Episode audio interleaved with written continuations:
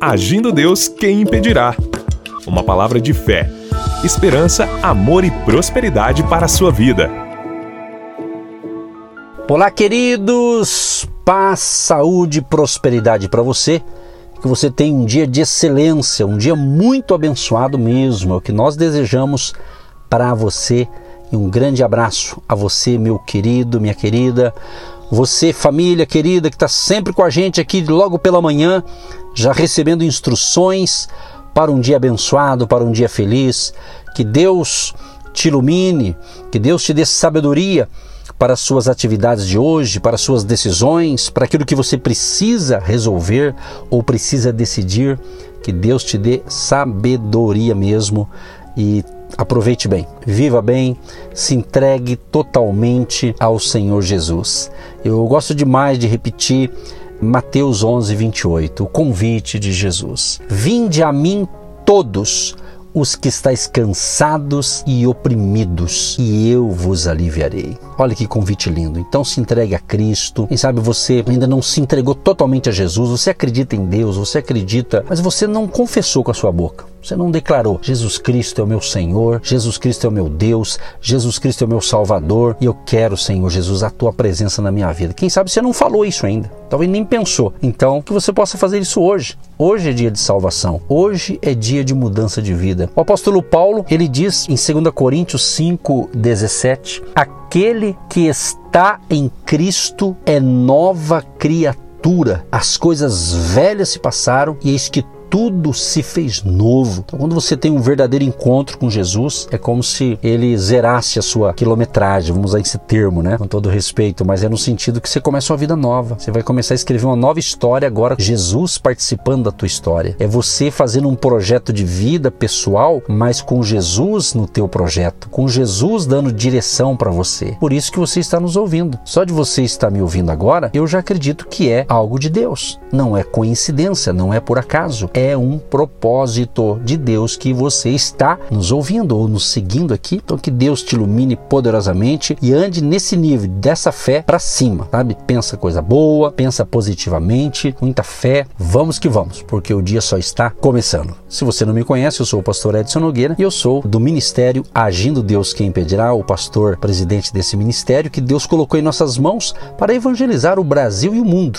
Aliás, um abraço a você que me ouve pelo nosso canal no YouTube. Você que me ouve pelo rádio, você sabe que nós temos um canal no YouTube. Não se inscreveu ainda? Se inscreva ainda esse ano. Vai lá no youtube.com/barra Agindo Deus quem impedirá? Procura lá que você vai achar Pastores Edson e Eva e ali no nosso canal vai ter esta reflexão aqui do rádio e outras também que nós colocamos ali para abençoar você. E inclusive, meus amados, essa semana foi lançado aí um novo vídeo, um novo podcast da pastora Eva, juntamente com a amada irmã em Cristo, a irmã Conceição, as duas ministraram ali. Foi muito bacana, um assunto muito legal, geradora de vidas, né? Vale a pena uma palavra para todo mundo principalmente para as mulheres. Já está no nosso canal no YouTube. Vai lá, é coisa boa para abençoar você. E quando você ouviu nossas pregações no nosso canal no YouTube do Agindo Deus Quem Impedirá, compartilhe com seus amigos, dá o seu famoso like ali. Isso vai ser muito bom para que a, a, o sistema ali possa indicar né, as nossas pregações para outras pessoas e mais gente seja abençoada. Vamos lá então, a pérola de hoje está escrito em 1 Crônicas 29, verso 3. O ouro e a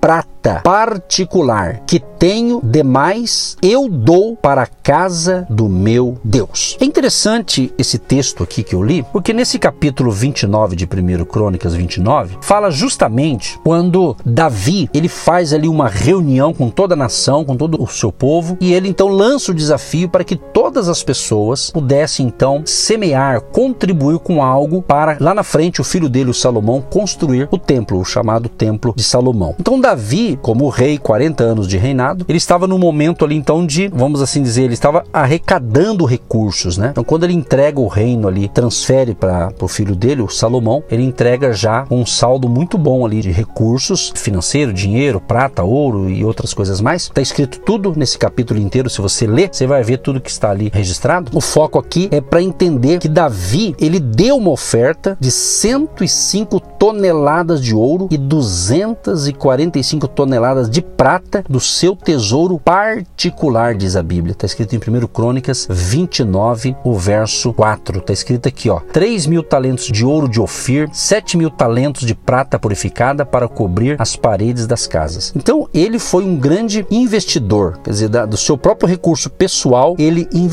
Podemos dizer que hoje o que ele semeou naquela ocasião representa ou corresponde hoje a bilhões de reais, justamente para a construção do templo. Agora, por que Davi fez isso? Porque Davi sabia que riqueza, poder, autoestima e autorrealização não podiam suprir sua maior necessidade, ou seja, a de Deus, e que ele era o seu verdadeiro provedor. Então Davi estava ensinando para o povo que o verdadeiro provedor dele era Deus. Aliás, Ageu 2:8 diz que Deus é o dono do ouro e da prata. Então aqui a gente está aprendendo com um homem que tinha sensibilidade, um homem que ficou denominado Davi um homem segundo o coração de Deus. Então ele investia, ele fazia a sua parte. Então é importante a gente aprender essas coisas para que a gente também seja um investidor. A gente também possa ter essa sensibilidade de semear, de plantar, de ofertar, de contribuir, seja no ministério, seja na obra de Deus, seja ajudar o próximo, tudo isso tem a sua importância. Ou seja, investir em pessoas. O melhor investimento é em pessoas, né? Em projetos que pessoas estão envolvidas. O conceituado e o amado rei Davi, ele reconheceu sua realidade espiritual espiritual ao dizer: Eu sou pobre e necessitado. Ó Deus, eu preciso de ti, da tua presença. O Davi falou isso aqui. Sabe quem pode suprir todas as nossas necessidades fisiológicas, psicológicas, emocionais e espirituais, sabe quem, gente? É Deus. E a gente está vendo nos dias atuais, né, como cresceu de um tempo para cá o número de pessoas com muitos problemas nas suas emoções, problemas gravíssimos, né? A minha esposa, a pastora Eva, ela também é terapeuta e ela tem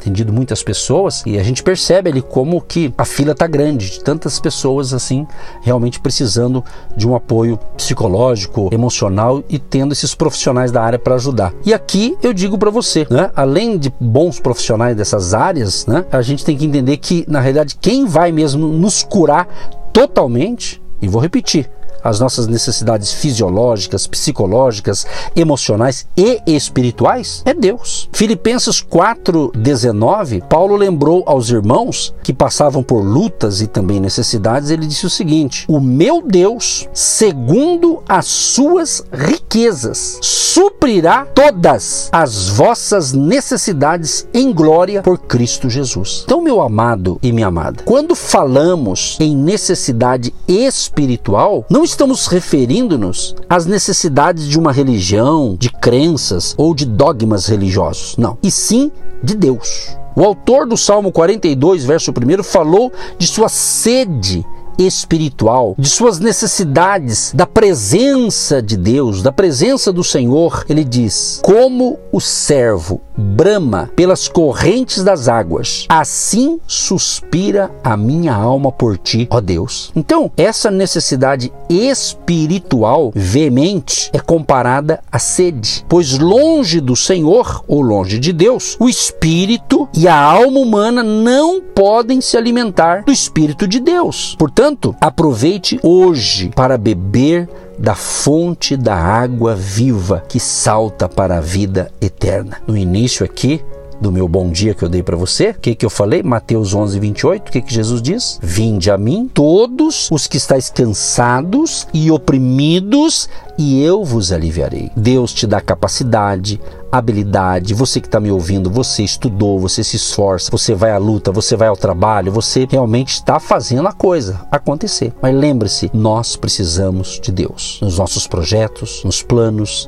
numa viagem de negócio, numa viagem de passeio de férias, ou seja, a importância de Deus participar, porque existe muita gente, mas muita gente que ela tem muitas coisas boas materiais, com seus méritos e trabalho e tudo mais, mas muita gente está com um vazio existencial. Estão tristes, estão depressivos, para baixo, desanimados. Para muitos que estão assim, muitos que eu digo é milhões e até bilhões a nível de planeta Terra, né? Então eles precisam de ter uma experiência com Deus. Eles precisam dessa essência de Deus. A Bíblia diz no livro de João que Deus, ele é espírito, e os verdadeiros adoradores adorarão ao Pai em espírito e em verdade. Então nós precisamos suprir as nossas necessidades físicas, mas precisamos das bênçãos também na área das emoções psicológicas, emocionais, espirituais, enfim, em todas as áreas. E Deus é aquilo que vai realmente fazer a coisa funcionar direito na nossa vida. Por isso que temos a nossa palavra de Deus, ou a palavra de Deus, a Bíblia, que nós somos guiados por essa bússola, vamos assim dizer, espiritual, né? Nós temos aqui um norte, nós não estamos perdidos, nós somos guiados por Deus. Por isso que você está me ouvindo, por isso que você está atento a essas palavras e certamente eu quero dar uma palavra para você dentro dessa visão aqui de confiar em Deus, que Deus tem aquilo que você precisa. Talvez aquilo que você lutou o ano inteiro. Estamos aí no último mês do ano. Talvez aquilo que você lutou, fez a tua parte, parece que não fluiu, não aconteceu. Mas eu quero ser profeta na sua vida para você que crê que pode ser hoje essa virada de chave. E essa bênção que você está precisando vai chegar até você. Mas vamos aprender como Davi. Ele foi rei durante 40 anos. Então ele reconheceu a sua necessidade e também a sua realidade espiritual. Ele disse: Eu sou pobre e necessitado. Era um homem que tinha muito dinheiro, muita riqueza, muita fama, mas ele sabia que ele precisava de Deus. Ele reconheceu. Por isso que quando chegou na hora de semear ofertas, ele convocou toda a nação ali de Israel, todo o povo. Então ele deu exemplo. Ele não pediu para o povo dar, ele fez primeiro. Tanto é que a Bíblia registra que quando ele tomou aquela atitude de semear do seu próprio bolso e também do seu reino, ali os seus capitães, o exército, o povo em geral, todo mundo ajudou. E a Bíblia diz que o povo se alegrou. Está escrito aqui, ó, em 1 Crônicas 29. Davi até fez ali uma, uma oração, mas aqui diz que o povo se alegrou, as famílias se alegraram, todos deram voluntariamente. Olha, eu vou ler aqui o verso 6. Então os chefes das famílias, os príncipes das tribos de Israel, os capitães de mil e os de cem e até os intendentes sobre as empresas do rei voluntariamente contribuíram e deram para o serviço da casa de Deus cinco mil talentos de ouro, dez mil. E assim menciona aqui tudo que eles fizeram. Ou seja, o povo semeou com alegria. E Davi viu o povo se alegrar e diz assim: também o rei Davi se alegrou com grande júbilo. O povo se alegrou, o rei se alegrou porque todos cooperaram. Não é bom assim? Não é bacana quando você faz algo e todo mundo da sua família ajuda, todo mundo faz? É uma alegria, né? Então que Deus te abençoe. Espero que essa pérola possa estar te ajudando em algo aí na sua vida. Deus amado e querido, peço a tua bênção, a tua graça sobre todos os teus filhos e filhas, todos que me ouvem neste momento, sejam abençoados, haja paz, saúde, prosperidade e abundância na vida deste homem, desta mulher e desta família, Senhor. Dê a todos sabedoria no governo, na administração das suas finanças pessoais, abençoando os empresários, empreendedores, trabalhadores, o povo em geral que me escuta, Pai, e que tem recebido com alegria esses ensinamentos. Que eles tenham um dia de prosperidade, de vitória e que o nome do Senhor Jesus seja exaltado, seja glorificado através deste povo que ouve, que crê na palavra e pratica os princípios da tua palavra. Assim oramos e abençoamos a todos, em nome de Jesus. Amém. Você que se identifica com o nosso ministério Agindo Deus, quem impedirá? E tem interesse em investir uma oferta missionária em nossa programação? Torne-se um agente de Deus e faça parte dessas pessoas de fé que semeiam com fé e vão colher o que semeiam. Anote: Banco do Brasil, agência 1243-2, conta corrente 68630-1. Que Deus prospere a sua vida. Agindo Deus, quem impedirá? De segunda a sexta, uma palavra para abençoar sua vida.